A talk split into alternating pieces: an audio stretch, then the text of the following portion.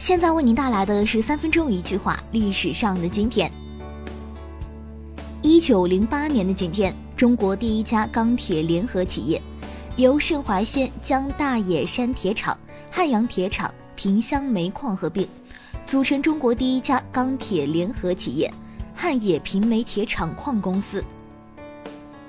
一九七八年的今天，教育部发布《全日制十年制中小学教学计划实行草案》。规定全日制中小学学制为十年，中学五年，小学五年，中学按初中三年、高中二年分段，统一秋季实业。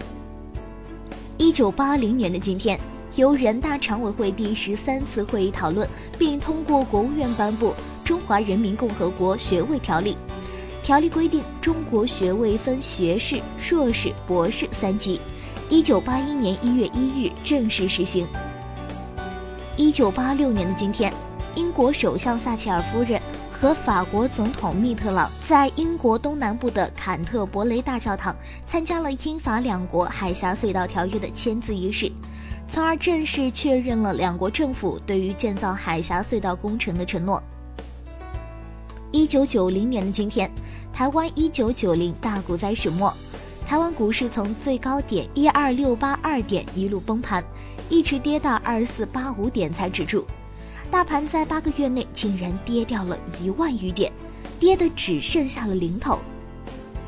一九九三年的今天，亚太经济合作组织秘书处在新加坡成立，秘书长是美国人威廉伯德。亚太经济合作组织的全称是亚洲及太平洋经济合作组织。二零零一年的今天。计划投资一百三十一亿元进行三峡工程建设，三峡枢纽将是世界上最大的水电站，